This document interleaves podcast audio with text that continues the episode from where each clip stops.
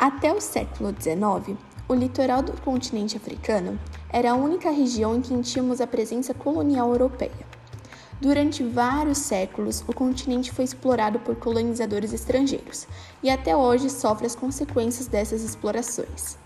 O primeiro momento de conquista do território africano, na modernidade, aconteceu com o avanço das grandes navegações. Inicialmente, Portugal e Espanha foram os colonizadores da África entre os séculos XV e XVII. Até o século XIX, a intervenção europeia esteve presente apenas no litoral do continente africano, praticando o conhecido tráfico negreiro.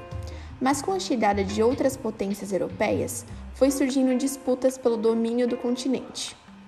A entrada de novos países europeus fez com que a exploração fosse ligada às riquezas naturais, ouro, cobre e diamantes, e pelas regiões localizadas estrategicamente perto do mar Mediterrâneo visando os privilégios no comércio marítimo.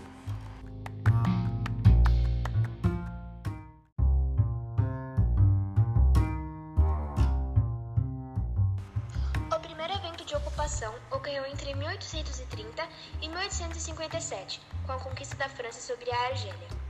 Logo depois, os franceses se fixaram na Tunísia e afixaram seus domínios na África Ocidental Francesa e na África Equatorial Francesa, Madagascar e Marrocos também foram dominados. Os britânicos conquistaram o Egito e o Canal de Suez. O canal permitia a integração entre os grandes centros industriais europeus e as colônias asiáticas através da ligação entre o Mar Mediterrâneo e Vermelho.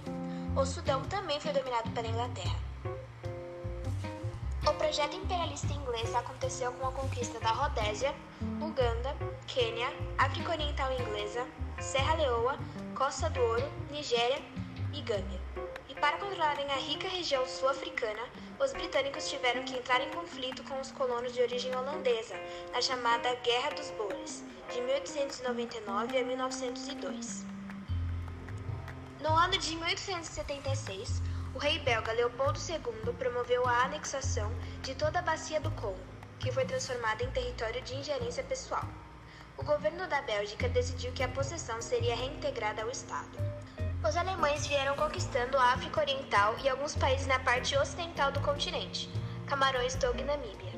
Já os italianos dominaram a Líbia, Eritreia e Somália.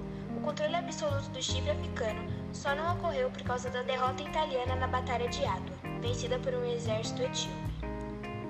O desenvolvimento levou as grandes nações a promoverem a Conferência de Berlim, de 1884 a 1885 onde o objetivo do encontro é definir as regras que determinariam as conquistas imperiais sobre o continente africano.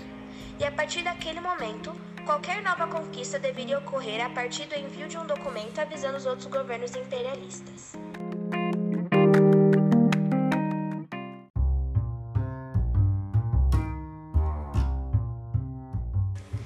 A dominação imperialista foi marcada por várias guerras e conflitos entre nativos e colonizadores. Os franceses tiveram de suportar vários levantes ocorridos na Etiópia e os ingleses de se organizar contra a resistência no Sudão. Os únicos casos de sucesso africano aconteceram nas regiões da Libéria e da Etiópia, que conseguiram evitar o imperialismo. Obrigada por escutar o nosso podcast.